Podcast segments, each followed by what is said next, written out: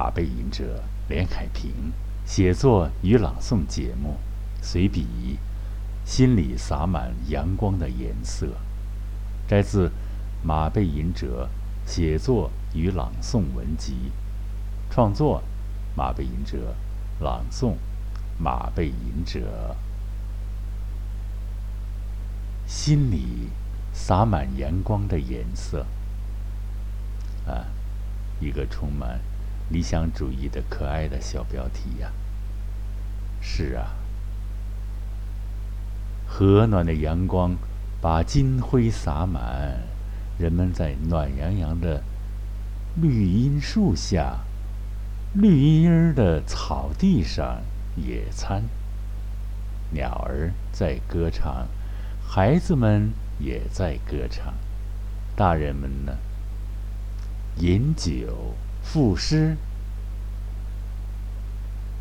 野餐的餐布上放有啤酒、红酒，还有德式香肠、意大利式的鹅肝、中国的德州扒鸡、俄式的鱼子酱。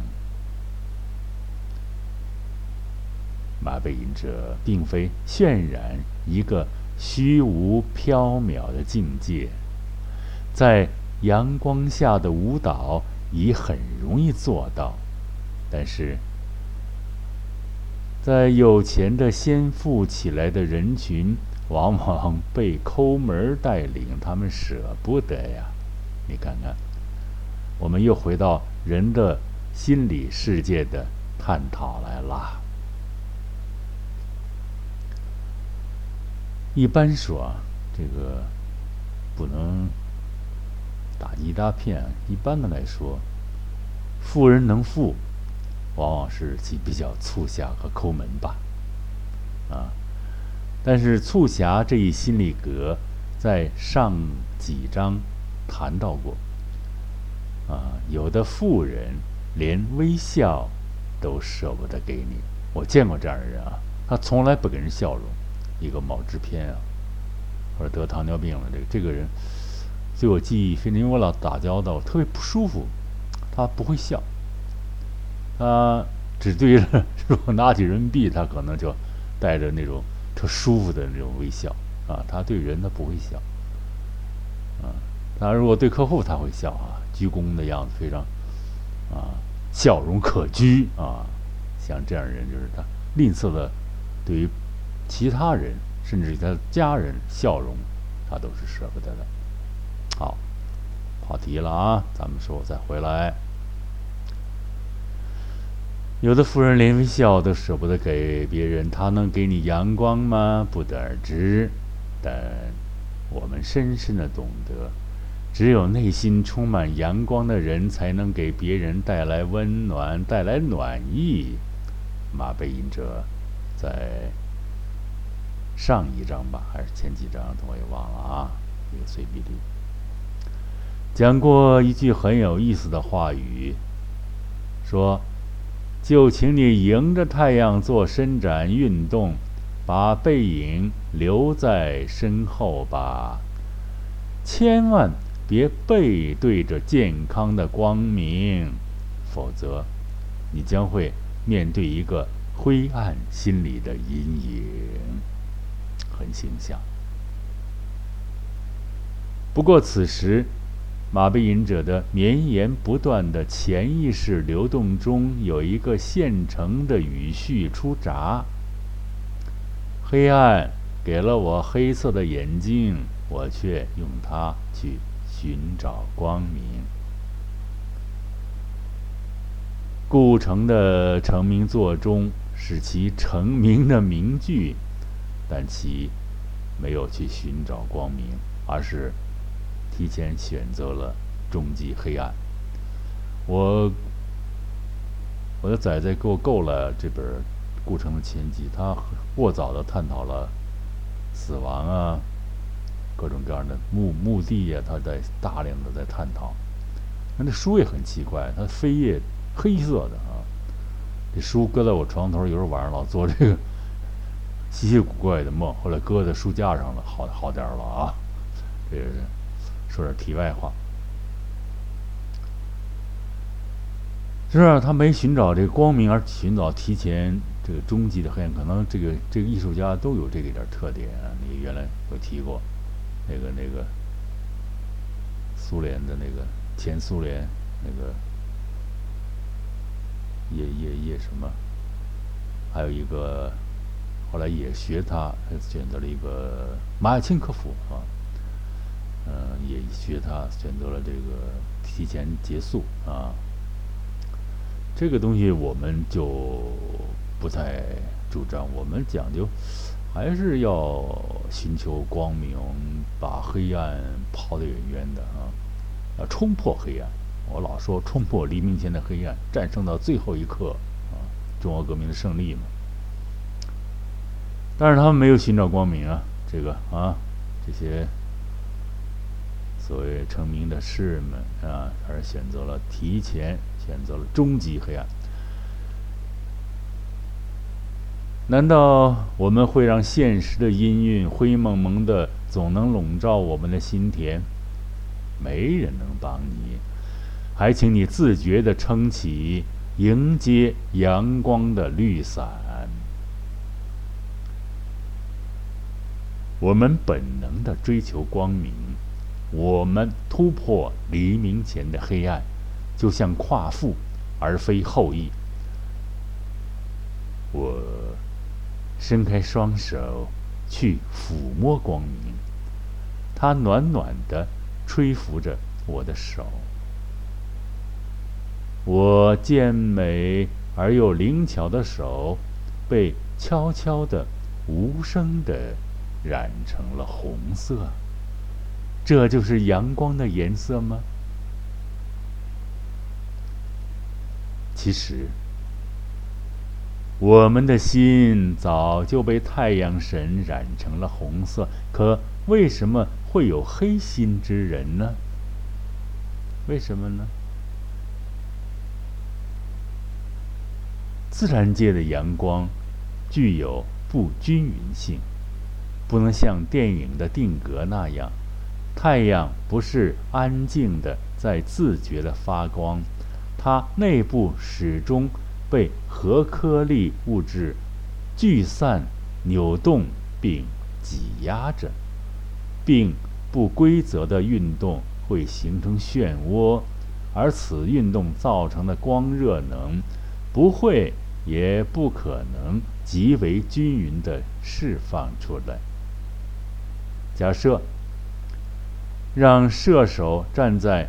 以高速旋转的转盘上，其射出的矢肯定就会呈现不规则的方向和远近，啊，射出的箭啊。问题的核心是，这巨大的做着圆核运动的火球，又有相对稳定性，它燃烧着歌唱，但又。不像其他的星系那样旋转着发散或消失。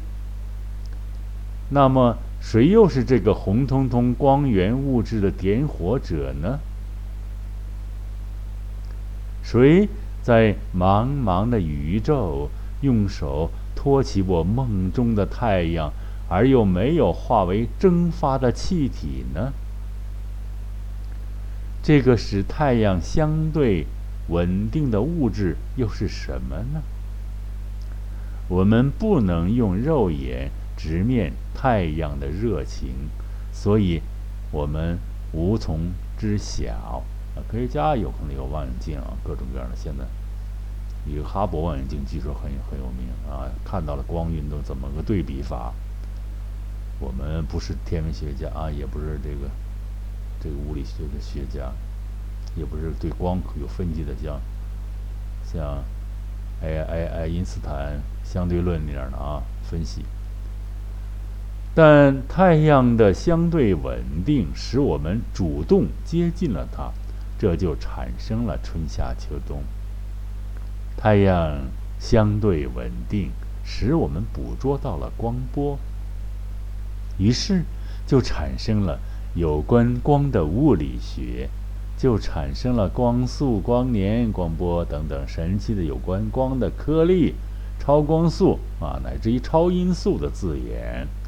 当然还有光谱，它试图解释光的色彩。光为人类所利用，比如植物、菜蔬生长所需的光合作用啊，所需的光合作用的开发研究，激光切割、激光手术这种光。先进的医学领域的运用，啊，比那个原始的开刀要先进了很多倍，痛苦可能也小很多吧。我们小时候呢，还利用光啊做玩具呢。找一块破镜片，当然要能找到一面小镜子或放大镜更好。在太阳充足的中午时分，拿一个破玻璃片儿，满世界学嘛，低着脑袋找昆虫。往往正在忙碌的大黑蚂蚁会不幸沦为我们光学试验的牺牲品。先用镜片侧着迎接阳光，找到折射点以后，先大范围的。对准试验品，然后对准那些可怜的黑蚂蚁，一点点推进，并在近距离聚焦，把阳光折射的聚焦点对准猎物。两三秒钟，把激光点内的活物烧焦，有点近乎残忍呐。阿门。但小孩制造的激光现象。是正确的。光的明亮、温暖，为人们所利用认知。那么，温暖的阳光能照进心理学领域吗？能照进人的心里吗？赤橙黄绿青蓝紫，水池彩练当空舞。毛主席的诗篇把光的色彩剪得很形象，但心里的阳光的色调，但心里阳光也有个色调，有谁描述过呢？心里阳光的色调又是什么样的呢？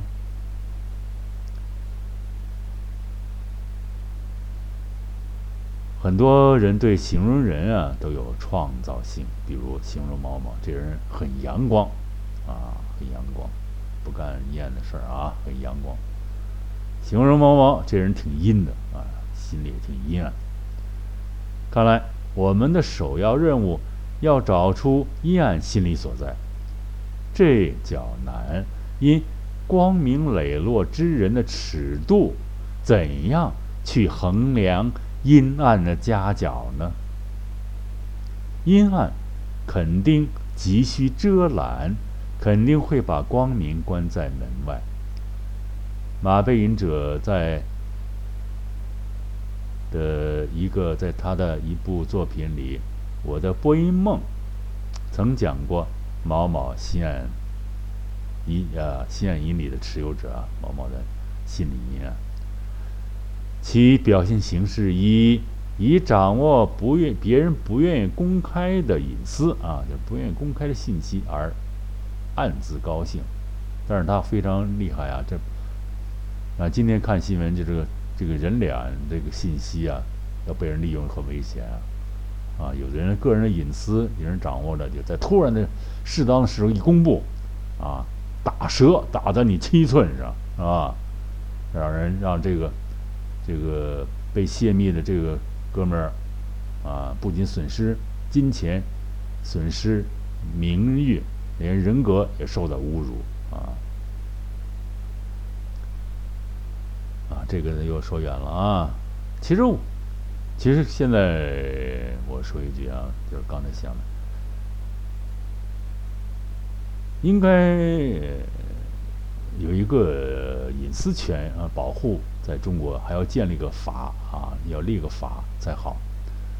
你这但是，要能划分一下所谓隐私的范围，则呵护的尺和呵护的尺度，这就难啊，什么是隐私不能告诉别人，什么是一个要保护的范围。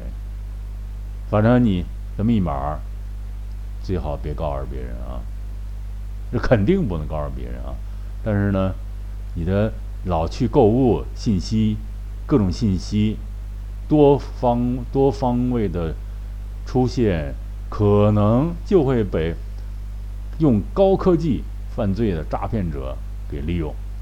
可能你就，所以我我就我就想，这就过去一个特别有意思。我们小时候玩马赛克啊，那兜里啊不是一下装好多，一大装装一个兜里，然后玩，人看你这么多，老跟你玩，不让人走，就丢了，啊，一大人围着你就玩，手上歘啪啪，我写过这个啊，啊，一个兜装一点，一个兜装一点，不要都装一个兜里，那样呢就暴露了啊，所以。一个卡里装装几千，一个卡里不要装太太多，一个装装的太多了，家底全装里了，一旦泄密，啊，血本无归呀，啊，说个玩笑的事情啊。还有一种阴暗，干脆就近乎阴谋了。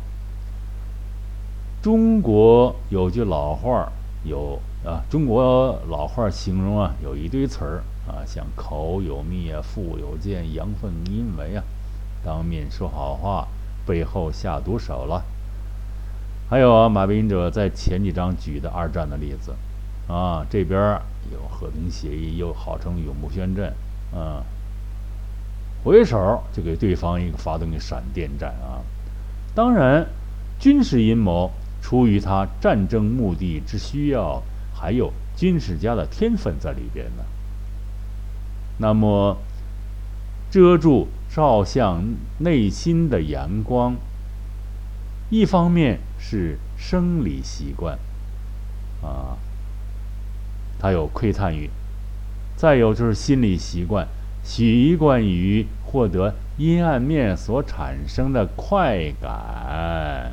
这样人特别多，一旦掌掌握一点东西，啊，获得了一个阴暗面东西，他很愉快的啊。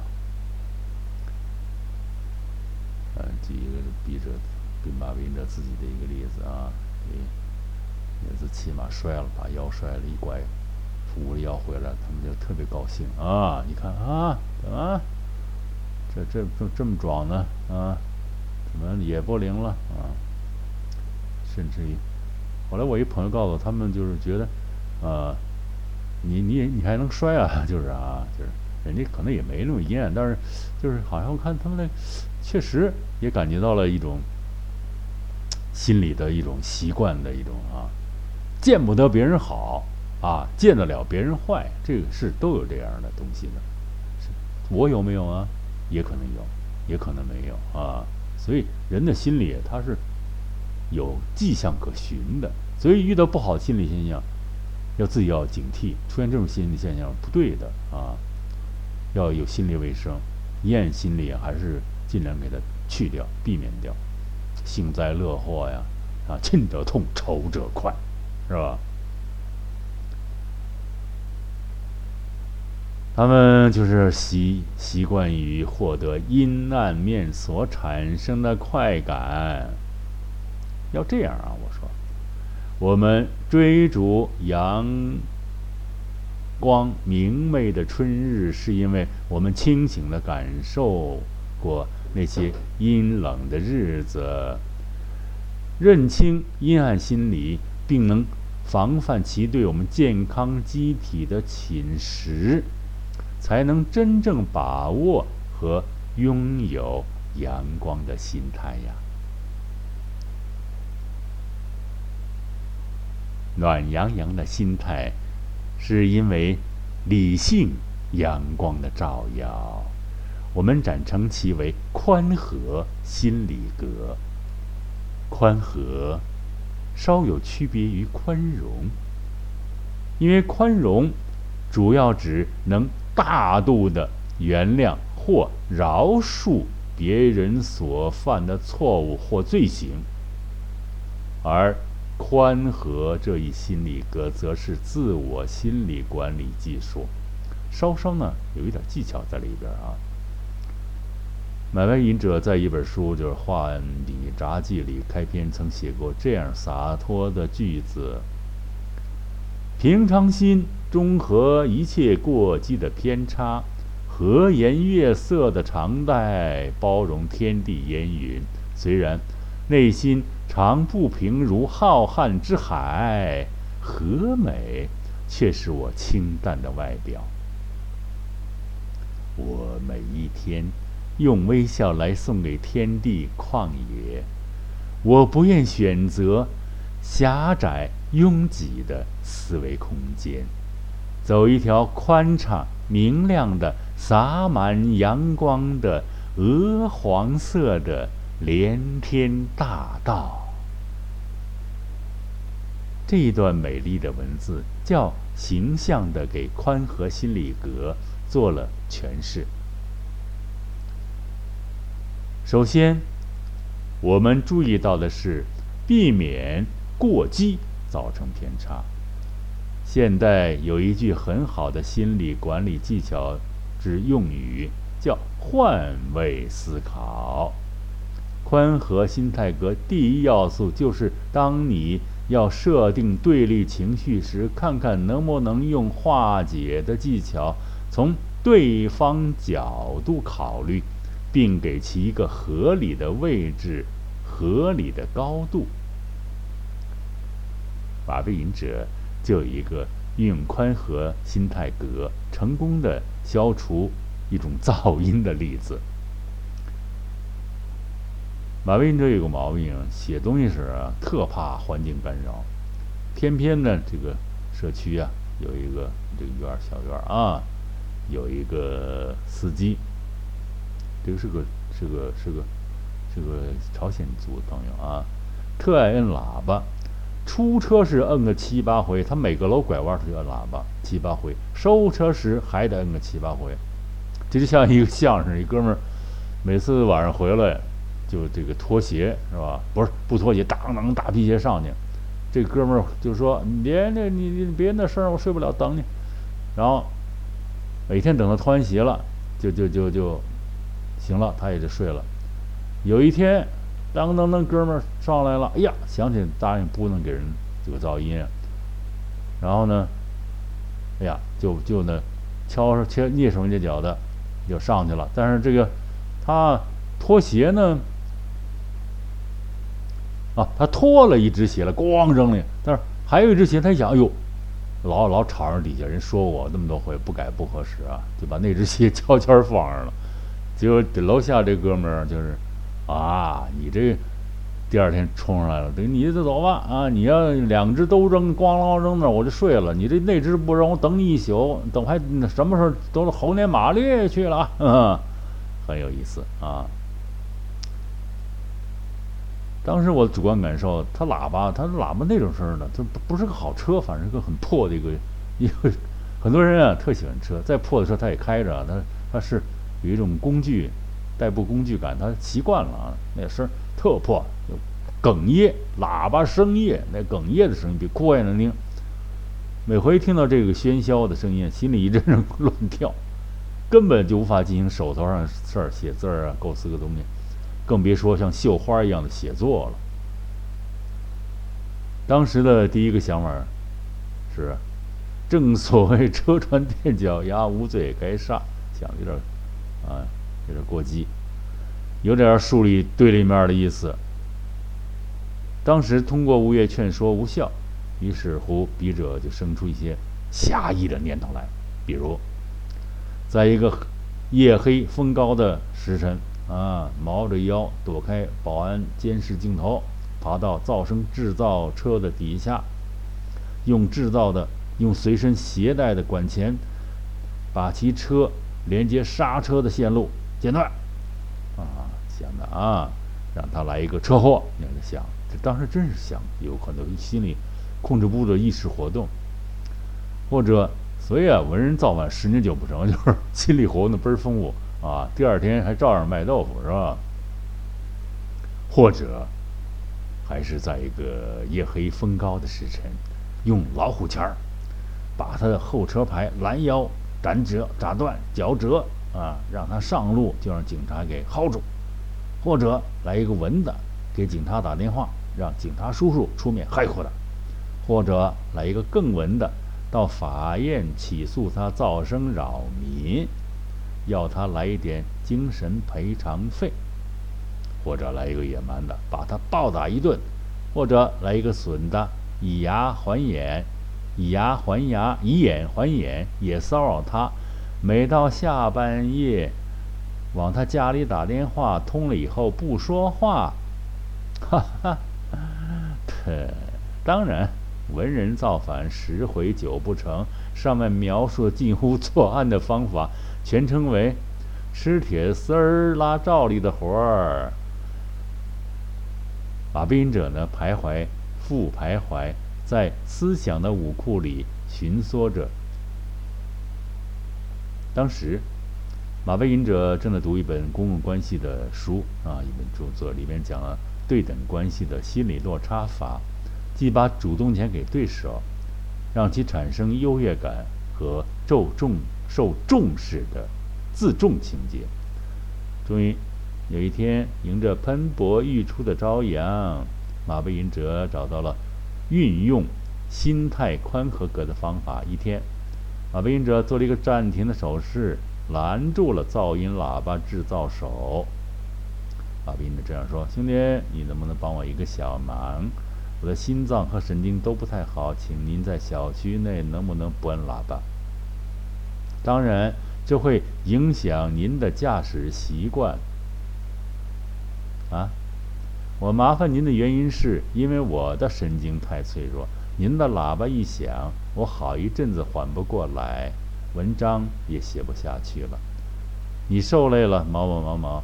我亲切地叫着他的后名字的后两个字啊，一般把姓一省掉，叫后两个字，就显得亲热啊。中国人的语言是很微妙的。就算帮啊俺一个忙，中不中？嗯，因为他是个。河南人，我也我也不是我我我就爱用河南话来调侃啊，就是用河南口音跟他说，中不中？好不好？嗯。他说，嗯，他支棱耳朵了哈。我又说多谢多谢多谢多谢多谢了啊，嗯，帮我一忙啊。此后呢？整个世界安静下来了。后者马斌着再碰到那位仁兄，主动伸手给他，他就说：“咱怎么样啊？咱哥们怎么样？”我说给他，我就给他说：“太好了。”啊，他又说：“您话都说到那份上了，我当然得给面了。”上述的一个小例子。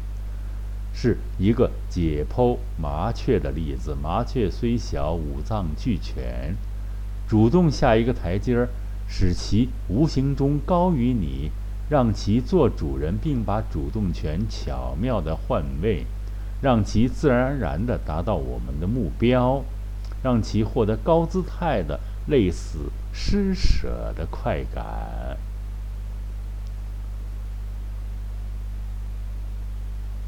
微笑着的宽和是免费的。我们迎着太阳微笑，太阳就还我们一个更和暖的微笑，并把这善意的微笑洒进我们的心田。于是，就会有有益的春草在葳蕤的生长，还会有爱情的花朵尽情的绽放。会吗？不一定，要看一句啊。到你一贯的笑容形成一种娴熟的技术啊，形成一种成熟的风格时，那个时候，成功的果实就会挂满你生活之树的枝头。这个练习就是枝枝丝丝。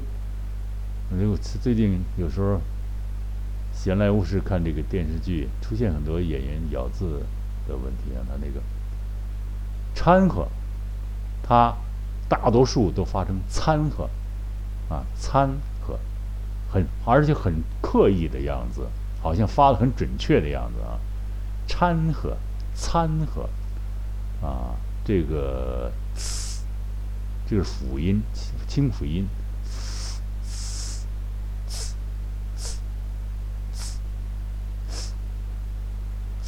参，参，掺，啊，多了一个音标，吃，吃啊，吃，吃，吃，吃，有点浊辅音的味道了，这纯粹的清辅音啊，点点发音。刚才念到哪儿了哈？咱们这文章。啊，就会有友谊的春草在葳蕤的生长，还会有爱情的花朵尽情的绽放。到你一贯的笑容形成一种成熟的风格时，那时候成功的果实就会挂满你生活之树的枝头。马背影者用浪漫的笔触行文，歌颂阳光心态。是因为那乌云蔽日的日子给人们留下太多的阴影了。有一种形容叫“铁石心肠”的，就是形容无情无义之徒的。那么其内心是什么颜色？我老说，也是有一些品质恶劣的人天生的这个。这个也不好争论，也不好探讨。但是我这观点，就是我看了很多啊，过过人无数啊，阅人无数。其内心什么颜色呢？大约是浅灰色，或者干脆是铁灰色了。